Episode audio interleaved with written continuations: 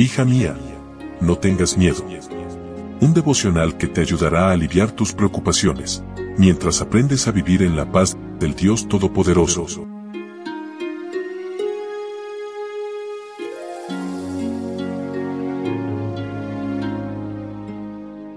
Hoy es 16 de octubre, día lunes. Hola, hola, ¿cómo estás? Buen día, buen día.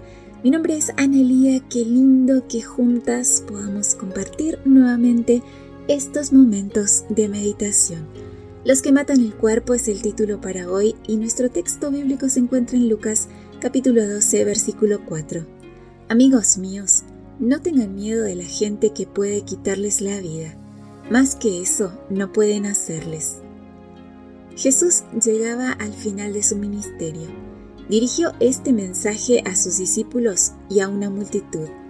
Gran parte del capítulo 12 de Lucas son palabras de ánimo sabiendo que muchos de ellos morirían como mártires. Les advirtió que lo máximo que sus enemigos podrían hacer sería destruir su cuerpo, pero Jesús ya les había demostrado que tenía poder absoluto sobre la vida y la muerte. La Biblia solo menciona la muerte de algunos discípulos y apóstoles, pero la tradición describe que murieron así.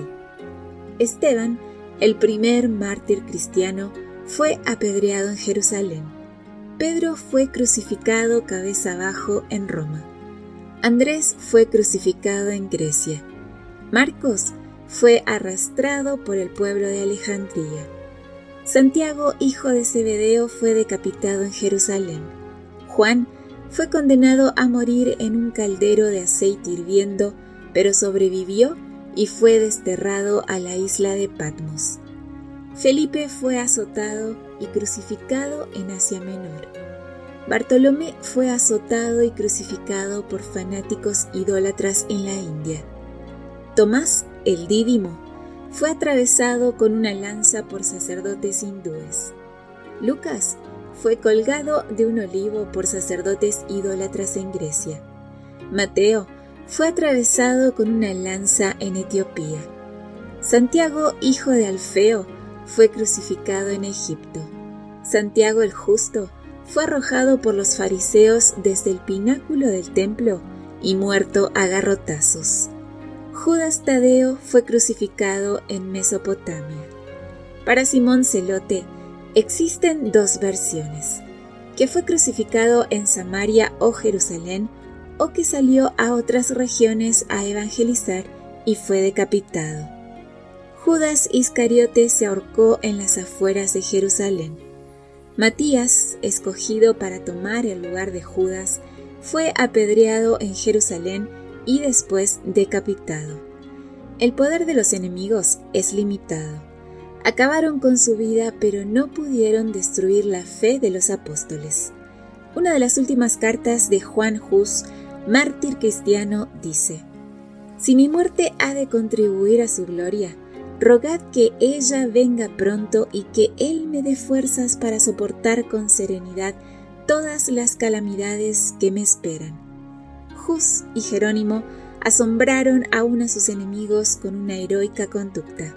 Ambos se portaron como valientes al aproximarse su última hora. Se prepararon para ir a la hoguera como si hubieran preparado para ir a una boda. No dejaron oír un grito de dolor. Cuando subieron las llamas, entonaron himnos y apenas podía la vehemencia del fuego acallar sus cantos.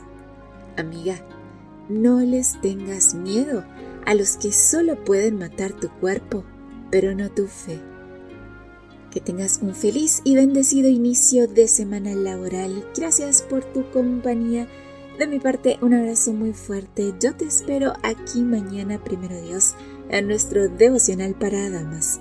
Bendiciones.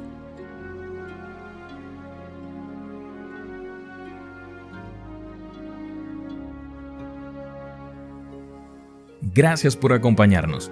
Te recordamos que nos encontramos en redes sociales. Estamos en Facebook, Twitter e Instagram como Ministerio Evangelike.